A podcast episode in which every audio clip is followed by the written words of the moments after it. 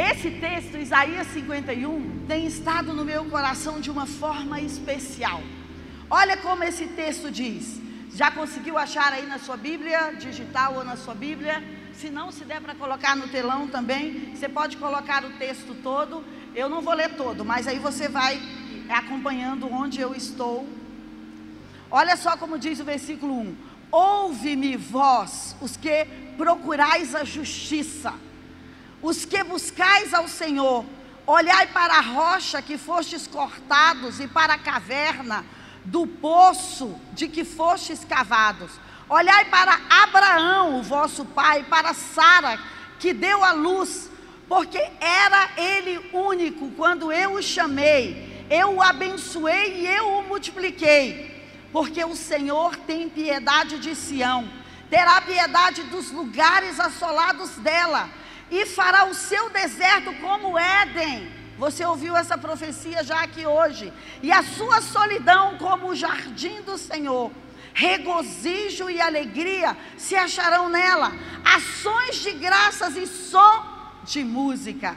Atendei-me, povo meu. É para nós essa palavra. Escutai-me, nação minha. Porque de mim sairá a lei e estabelecerei o meu direito como a luz dos povos. Perto está a minha justiça, aparece a minha salvação e os meus braços dominarão os povos. As terras do mar me aguardam e no meu braço esperam. Então levante os seus olhos para os céus e você vai olhar a terra embaixo e você vai ver os céus desaparecer como fumaça, e a terra envelhecer como um vestido, e os seus moradores poderão morrer, mas a minha salvação durará para sempre, e a minha justiça não será anulada. Então, ouve-me, vós que conheceis a justiça, vós, pojo, povo cujo o coração está na minha lei não temais as acusações, o opróbrio dos homens, nem vos turbeis por causa das suas injúrias, porque a traça os roerá como a um vestido, e o bicho os comerá como a lã. No versículo 9, ele diz assim: Desperta, desperta, arma-te de força, braço do Senhor o Senhor que fez o povo passar o Egito, o Senhor que abriu o mar, o Senhor que resgatou, o Senhor que fez tantas coisas. E no versículo 12 ele diz assim: Eu sou aquele que vos consola. Quem, pois, és tu para que temas o homem? Para que temas o diagnóstico, para que temas o que é mortal, para que temas o filho do homem, que não passa de uma erva. Quem és tu para que te esqueces do Senhor que te criou, que estendeu os céus e fundou a terra, e, e temes contigo todo dia o furor do tirano, que se prepara para te destruir? Onde está o furor do tirano? O exilado cativo depressa será libertado. Lá ele não vai morrer, lá ele não vai descer à sepultura. O seu pão não vai faltar, pois eu sou o Senhor teu Deus, eu agito o mar, de modo que bramem as suas ondas. O meu nome é o Senhor dos exércitos. Então, o nome desse Deus que está se posicionado para nós hoje é o Senhor dos exércitos. Olha o que ele diz no versículo 16: Ponham as minhas palavras na sua boca, e eu te protejo com a sombra da minha mão, para que eu estenda novos céus e para que eu funde nova terra. Você é o meu povo. Desperta, levanta. Porque aquele cálice de ira que eu tinha destinado a você, um cálice de atordoamento, um cálice que iria esgotar você por causa a de todos os filhos que ele teve, nenhum os guiou. Aí ele vai contar uma história aqui que ninguém teve compaixão de você quando a ira do Senhor veio. Mas ele diz no versículo 21: Pelo que agora ouve, ó tu que estás aflita e embriagada, mas não de vinho, como que atordoada de angústia. Assim diz o Senhor teu Deus, que pleiteará a sua causa a causa do seu povo. Eis que eu tomo da sua mão aquele cálice de atordoamento, o cálice da minha ira. Você jamais vai beber. Eu vou colocá-lo nas mãos daqueles que te atormentaram, daqueles que disseram à tua alma: abaixa-te, para que passemos sobre ti. E tu pusestes as costas como um tapete, como um chão, para que eles pudessem passar sobre você. Eles vão tomar esse cálice. Então eu acredito que hoje Deus está nos chamando para esse lugar. O início do texto começa a falar aqui para você que busca a justiça, para você que busca o lugar reto, para você que busca o lugar que você precisa se posicionar. Você pode se assentar. Quando eu e você procuramos a justiça, nós estamos procurando ouvir as instruções de Deus. E é tão incrível. Um dia eu ouvi de um guia em Israel, e isso também está em alguns livros que vão falar sobre os hebreus, que as primeiras palavras da Torá é ouve, ó Israel. Então, todas as vezes que continuamente em Deuteronômio, Provérbios, em Salmos, você vai ouvir tantas repetições dessas palavras sobre ouve, ó filho meu. Deus está nos chamando para uma atenção redobrada. E esse texto aqui, ele fala: olha, ouve, ó Israel, vocês que procuram a minha justiça. Procurar a justiça de Deus é procurar a correção, a retidão, é procurar estar no lugar que Ele nos chamou para estar, é procurar ser justificado, é procurar por um livramento, é procurar por uma vitória. E Ele fala: olha, olha para a rocha, de onde você saiu. Você não saiu de um lugar qualquer. Você saiu de um pai e o seu pai é Abraão. Abençoei e eu já multipliquei Abraão. E eu disse que todos aqueles que estão conectados em Jesus também vão estar conectados em Abraão.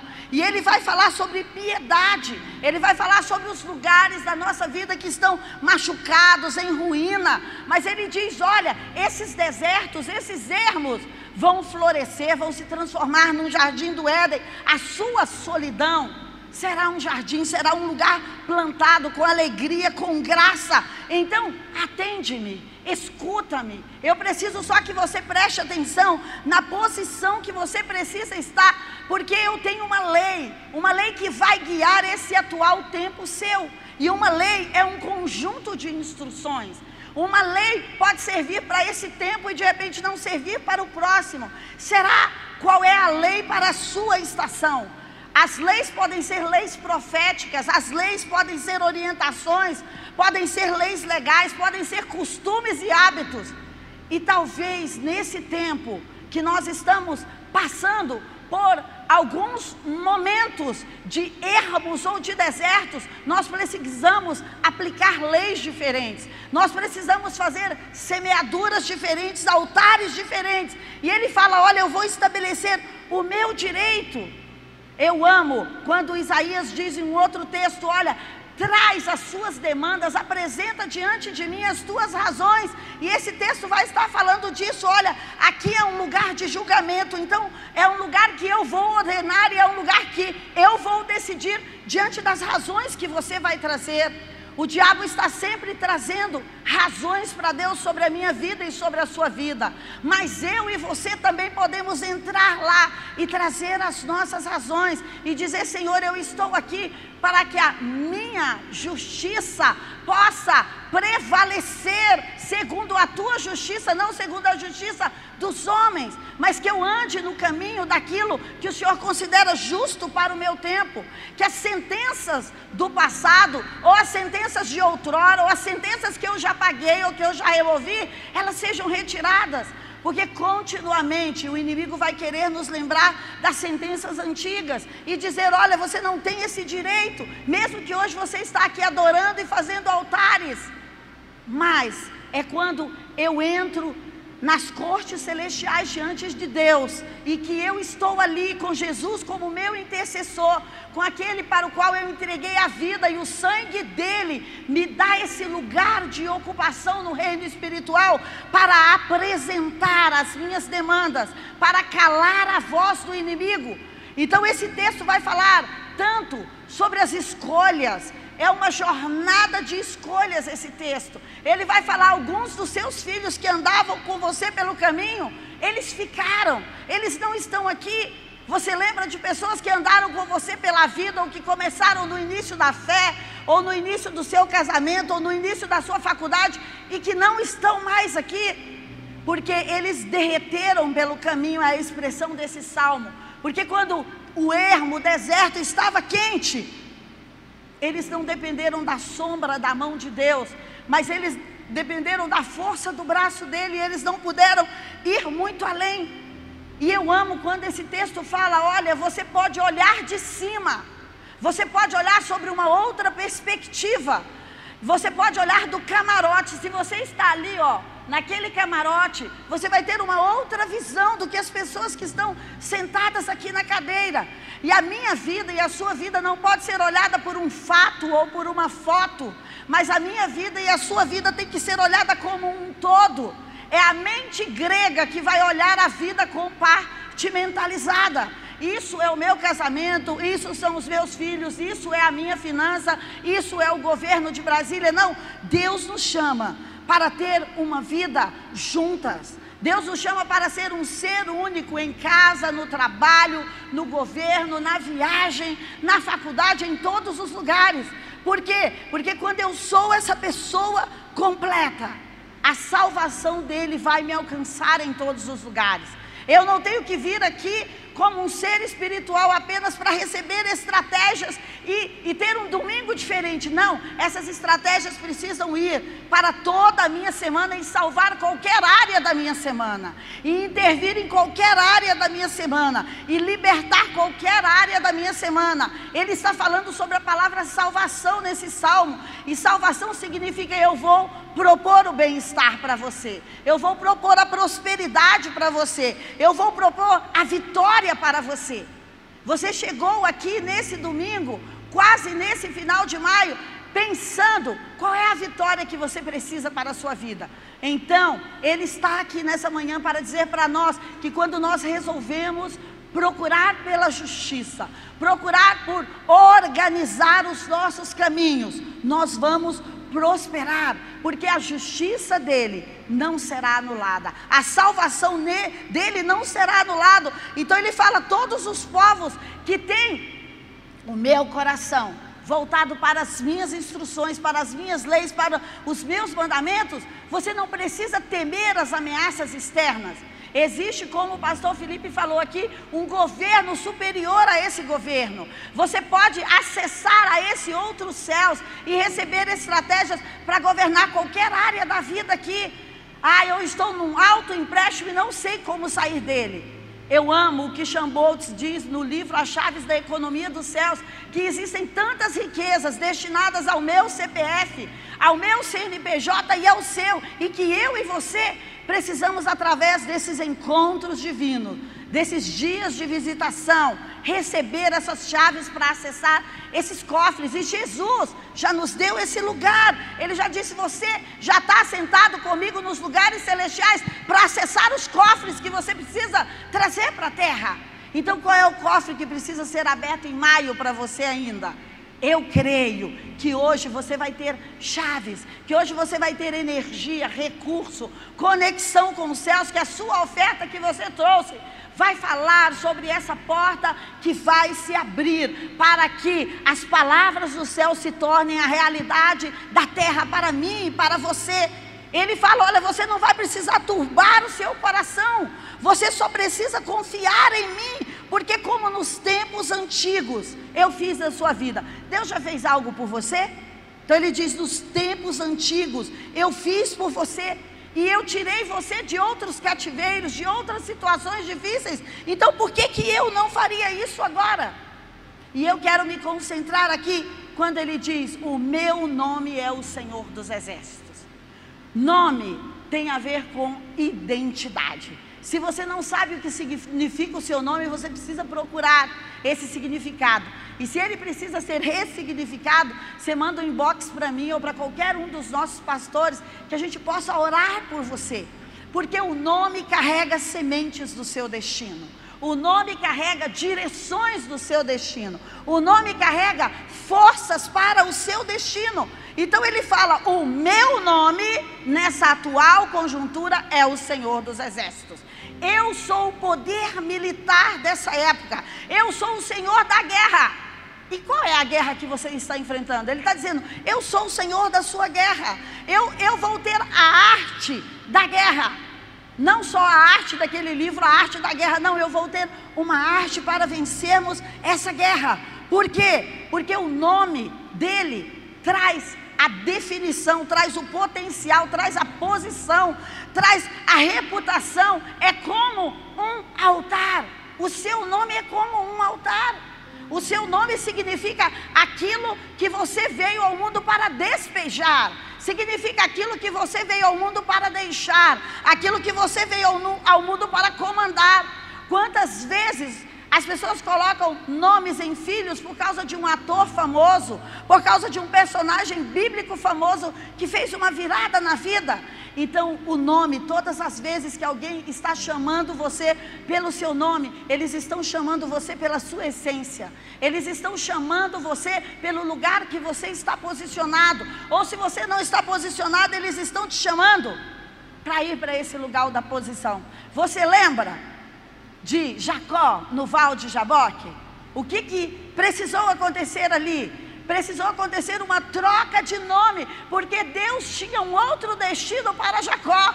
E Deus fala: Olha, Jacó, a gente vai ter que resolver as nossas situações do passado, porque eu preciso trocar o seu nome. Eu preciso fazer com que você volte ao projeto original.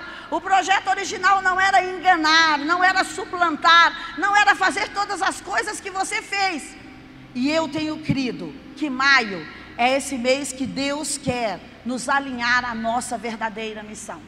Que Deus quer falar disso e qual é o seu verdadeiro nome, porque às vezes nós somos chamados por adjetivos. Ah, sabe aquela senhora que que é ali da esquina, que faz pães, sabe aquele senhor que separou da esposa ultimamente? Sabe aquele senhor que na política, no, no mandato anterior, perdeu o seu governo? Sabe aquele pastor? Sabe aquela senhora? Então, qual é o adjetivo que está acompanhando a sua vida, como acompanhava a vida de Jacó e que não faz parte do projeto original? Hoje é esse dia para nós apresentarmos as nossas razões diante do Senhor e dizer: Senhor, eu estou aqui para alinhar a minha boca, a minha palavra com o meu andar. Por quê? Porque Jacó não tinha a vida dele, a palavra dele era uma e as ações dele eram outras. E eu acredito que esse é um tempo como eu já falei aqui sobre a eira, que Deus está nos chamando para esse lugar aonde nós temos que mostrar a nossa estrutura do que nós somos feitos. E eu creio que a sombra da mão de Deus vai nos ajudar a descobrir as verdadeiras potencialidades que estão na nossa vida. Nós não vamos ficar perdidos por causa dos adjetivos, não. Eu acredito que 2021 é uma jornada de escolhas. Por quê? Porque talvez nós tenhamos quebrado as leis e as instruções que Deus nos deu o ano passado ou na década passada, por causa da ira, por causa da raiva, porque nós vimos outras pessoas que nós instruímos adorando de forma errada, ou por N situações, ou porque estávamos emocionais demais naquela época. Você lembra que a primeira vez Moisés quebra as tábuas da lei, mas sabe, esse é o mês de conectar aquilo que eu falo com aquilo que eu ando. Então, talvez nós temos um discurso e nós temos uma outra prática. E isso não funciona bem, porque aquilo que transmite vida é a prática junto com o discurso. Então, esse é um mês de habilidades para negociarmos com Deus. De chegarmos diante de Deus e dizer: Deus, tem coisas que precisam ser mudadas na minha vida. Talvez você tenha duas naturezas batalhando dentro de você. Talvez eu tenha duas naturezas batalhando dentro de mim. E nós temos que escolher qual é a natureza que vai vencer. Qual é a natureza que nós vamos alimentar. Esse é o mês que Jacó e Saul nasceram. E você sabe muito bem sobre essas duas naturezas, muito bem sobre essas duas guerras. E talvez eu e você tenhamos que escolher qual é a herança familiar nós vamos honrar se é a herança daqueles que vão derreter o coração pelo caminho diante da pressão, ou se é daqueles que vão persistir e procurar pela justiça e se apresentar diante de Deus e pedir que Ele nos dê uma revelação específica para essa temporada e que os nossos adjetivos sejam retirados da nossa vida. Eu creio que é um tempo para nós organizarmos a nossa mentalidade fragmentada às vezes, que nós pensamos prosperidade para dinheiro, mas não pensamos prosperidade para o casamento. Nós pensamos salvação da alma para você ir morar com Jesus, mas não pensamos em salvação do nosso casamento. Então é uma época para não vivermos fragmentados, é uma época para sermos um só. É uma época para você levar o seu verdadeiro nome, para você voltar ao seu projeto original. Gênesis 32, nós não vamos ler, mas vai contar essa história a partir do versículo 22, do val de Jaboque e de Jacó. E você sabe aquela trajetória toda de Jacó, que ele já nasce ali segurando o calcanhar do irmão dele, que depois ele trapaceia com a ajuda da mãe dele, que depois ele foge. Ou seja, ele é um fugitivo do seu próprio nome, ele é um fugitivo do seu próprio território, da sua própria herança, por ter honrado uma natureza mais do que outra natureza. Então, a Bíblia diz que nesse momento aqui, ele fala: Eu sei que uma hora eu preciso acertar contas com Deus. Sabe, eu penso que muitos de nós temos essa sensação. Que uma hora Deus vai nos chamar e que Deus vai falar disso, eu preciso ter uma conversa aberta sobre as suas motivações, sobre a sua entrega, sobre o seu interesse, sobre a sua palavra. E Samuel, João, Davi, eu preciso ter uma conversa com você. Você lembra o episódio de Samuel chegando lá e falando: Olha aqui, Davi, a gente precisa ter uma conversa séria. Eu penso que maio é um mês de conversas sérias. É um mês de val, de jaboque. É um mês talvez de deserto, de sarça que vai arder. Ou um mês de monte onde Moisés vai subir sozinho para receber as próximas instruções. Muitas vezes, os momentos que nós recebemos instruções tem a ver com esse momento que nós calamos as vozes, mas elas são necessárias, sabe para quê? Para a próxima jornada. Jejum é um momento desse, quando você se dispõe a tirar algo básico da sua vida, ou passar por um período ali sem comer, você está calando pela a voz dos apetites, daquela necessidade tão básica. Quando você refreia a sua língua de falar o mal, como a Bíblia diz, você também está passando por um momento desse. Quando você não frequenta os lugares e os relacionamentos que não valem a pena para essa estação, você também está passando por um momento desse. E nós estamos quase na metade de 2021, um ano tão especial. E sabe, Jacó, para encontrar seu verdadeiro nome, precisou ter esse encontro divino, essa parada divina, precisou de propósito propor para ele mesmo: eu não posso avançar e nem encarar meu próximo inimigo, que é o meu próprio irmão, sem me encontrar com Deus antes.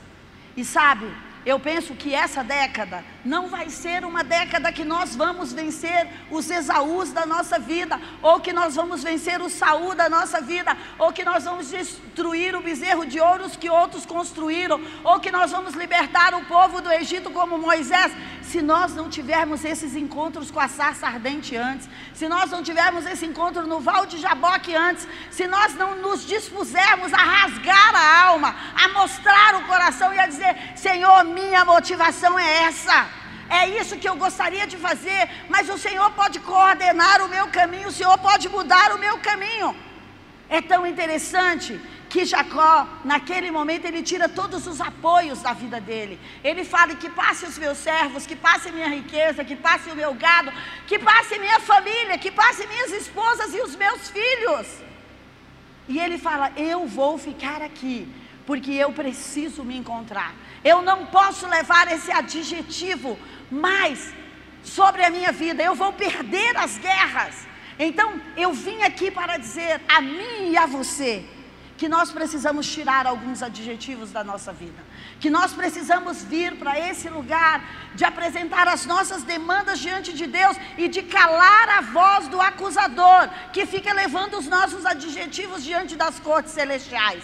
Então, nós precisamos desse tempo, que seja por uma semana, por três dias, por 40 dias, ou por esse restante de ano, mas nós precisamos de encarar uma luta pessoal com Deus. Foi isso que aconteceu no Val de Jaboque. A luta era entre Jacó e Deus não era entre outros inimigos. Sabe por quê? Porque existem algumas maldições, existem algumas naturezas familiares, ou existem alguns esquemas, ou alguns vícios que nós queremos levar para o futuro, mas às vezes é isso que o inimigo apresenta diante do trono de Deus e diz: ele não é legítimo para ir. Sabe, porque nós não vencemos as guerras pessoais ainda. E eu acredito que Deus vai, se permitirmos, transformar a nossa maldição em bênção. Porque Jacó carregava uma maldição de ser o enganador, o trapaceiro. Tanto que ele foi pego por isso na vida dele e ele ia encontrar aquele que ele tinha trapaceado. Ele ia encontrar alguém para prestar contas. Mas ele falou, como Esther, antes de ir diante do rei para pedir um favor que ele não mate a minha nação, eu vou me encontrar com ele primeiro. Eu vou preparar um jantar para ele primeiro. Eu vou falar ao coração dele primeiro. Então, o que eu e você temos que falar para Deus hoje?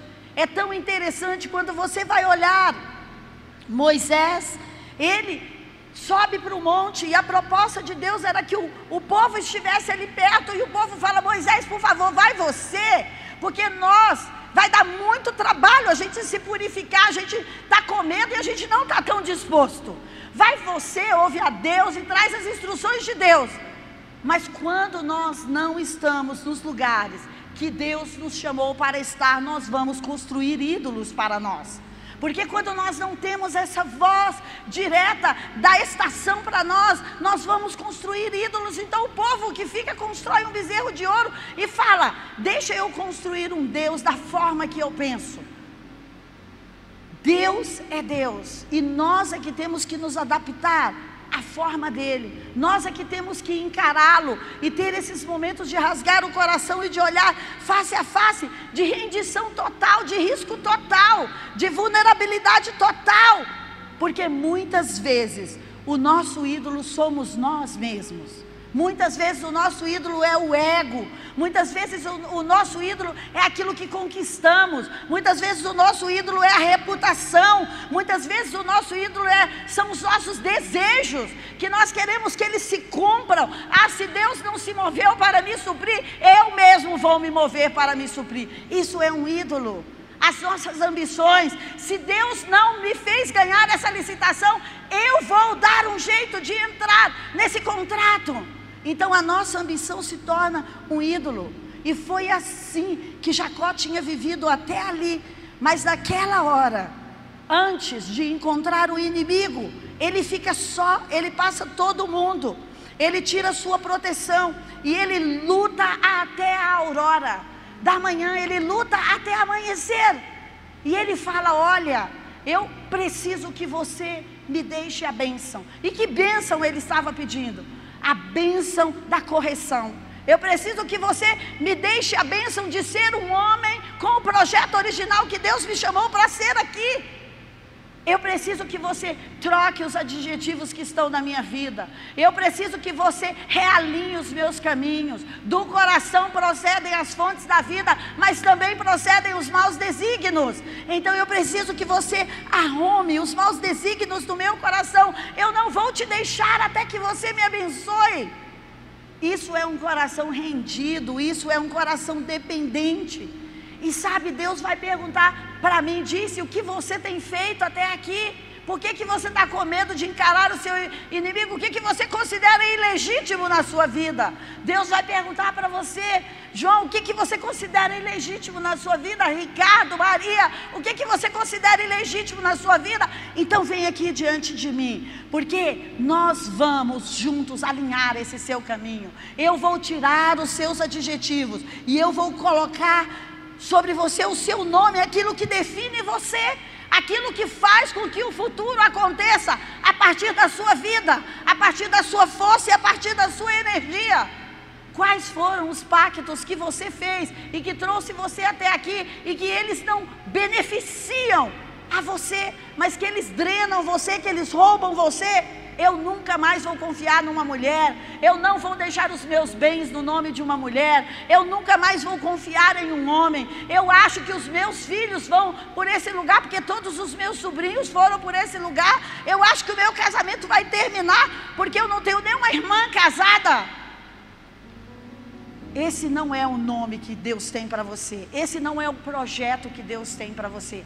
Deus tem um projeto de vida e vida e abundância. E todas as vezes que eu luto com Deus, como Ele fez aqui, que eu luto como um príncipe, que eu não tenho, sabe, cartas na mangas, que eu não tenho justificativas, que eu não estou ali para acusar outra pessoa, para dizer que a responsabilidade da minha queda, da minha mentira, ou para dizer que, que eh, para terceirizar a culpa. Todas as vezes que eu chego ali de coração rasgado, Deus vai falar: eu vou te dar novos adjetivos para a sua nova caminhada, porque você se dispôs a prevalecer diante de mim. Então, sabe, essa é uma palavra para você que tem prevalecido. Um dia, uma luta, uma decisão, uma escolha, um maio como esse vai ser a sua permissão para enfrentar os seus maiores inimigos com outra força, com outra garra. Você que permaneceu uma oferta, você que permaneceu diante do cálice de tormento, você que permaneceu diante de pessoas que disseram: Olha, eu preciso que a sua alma vire um tapete para eu passar por cima. Deus vai trocar esse cálice de mão. Deus vai trocar de mão o tormento, e você vai receber, como Isaías 51 está dizendo, você vai receber a salvação do Senhor, e a salvação do Senhor é propor para você uma vida abundante, a salvação do Senhor é receber estratégias para você continuar no caminho para você chegar ao lugar que Deus chamou você para ir, para você ser uma luz como diz Isaías 60, um capítulo antes, para o qual todas as nações serão atraídos, porque você está se dispondo a fazer acertos, eu estou me dispondo a fazer acertos, a dizer, Senhor, tem coisas que eu considero que eu preciso deixar para trás. Tem coisas que nos ajudaram até aqui. Tem relacionamentos que nos ajudaram até aqui. Jacó tinha um ecossistema todo. Apesar de tudo, ele tinha prosperado. Mas naquela hora ele fala: Eu não vou ficar aqui amparado na minha prosperidade, nem na minha família, nem nos meus servos, nem nas minhas esposas, nem nos meus filhos. Eu vou ficar sozinho. E eu vim aqui com esse chamado no meu coração para você. Eu e você precisamos tirar esses tempos de solidão, esses tempos para ouvir a voz de Deus daquilo que nós precisamos alinhar no nosso caminho. Sabe quando o destino de Moisés se mostra para ele? Quando ele está no deserto sozinho. Sabe quando Davi vence a última guerra dele, quando ele está ali em Ziclag e ela não tinha família, não tinha amigos, porque os amigos estavam acusando e a família tinha sido roubada e sozinho ele se reanima no Senhor. Há um poder quando você entra individualmente na presença do Senhor. Há um poder quando você entra nesse lugar não é de solidão total, é de solidão de humanos, mas que você fala, eu vou aqui ouvir aquele que escreveu, desenhou, projetou, sonhou e me enviou aqui para cumprir uma missão. Nós precisamos dessa chave, desse tempo, dessa oferta do nosso tempo, da nossa mente, da nossa alma, sabe para quê? Para ver a próxima estrada do destino, para encontrar o próximo mapa, para encontrar a saída para encontrar a solução, para ver do camarote. Por quê? Porque muitas vezes as vozes vão nos confundir, os conselhos vão nos confundir. Mas quando você vai à presença daquele que fez você para ser bem-sucedido, eu queria que você fechasse os seus olhos agora. E que enquanto o louvor tivesse sendo ministrado, você pudesse se colocar diante dele e falar: Senhor, será que eu construí bezerros de ouro para mim? Será que porque o Senhor demorou a vir, porque Moisés demorou a descer do monte, eu resolvi fazer algo para eu adorar? Será que porque minha esposa estava passando por uma situação difícil, eu resolvi abastecer os meus desejos em outro lugar? Será que porque o meu marido precisou viajar e ficar fora, eu precisei usar a internet para algumas coisas? Será que existem alguns suprimentos que são mais malignos na nossa vida do que benignos? Será que nós precisamos tirar alguma palha da nossa vida para o grão de milho se mostrar? Talvez alguma coisa te ajudou até aqui, me ajudou até aqui, mas talvez não vai ajudar mais, porque se você não tirar a casca do milho, você nunca verá os grãos do milho. Mas um dia a casca foi a proteção do milho. Mas na hora da colheita, você precisa arrancar a casca e talvez seja um pouco dolorido deixar alguma mentalidade, algum pensamento, deixar para trás alguma situação, algum pacto que você tinha feito com você mesmo, de não abrir mão, de não emprestar dinheiro, de não ser dizimista, de não confiar na instrução de pastores e de líderes, porque um dia você foi ferido. Então eu creio isso está tão dentro de mim que esse é um dia para nós apresentarmos as nossas razões diante dele. Sabe quando eu entendo que esse restante de maio nós vamos ter inúmeras possibilidades de entrar nas cortes celestiais e de ter encontros divinos para fazer as escolhas certas. Existem duas nuvens de testemunhas olhando pelas nossas respostas agora. Existe uma nuvem de testemunha maligna e uma benigna, olhando para a resposta que eu e você vamos dar diante da pressão, diante do nosso Val de Jaboque.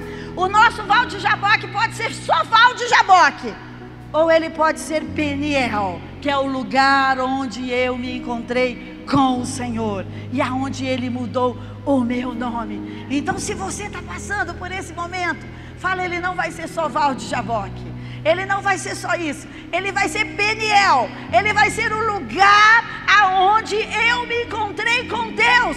E aonde a minha estrada, meu fluxo, meu destino, aonde o meu nome, aonde os meus adjetivos foram mudados, aonde os meus apelidos foram outros.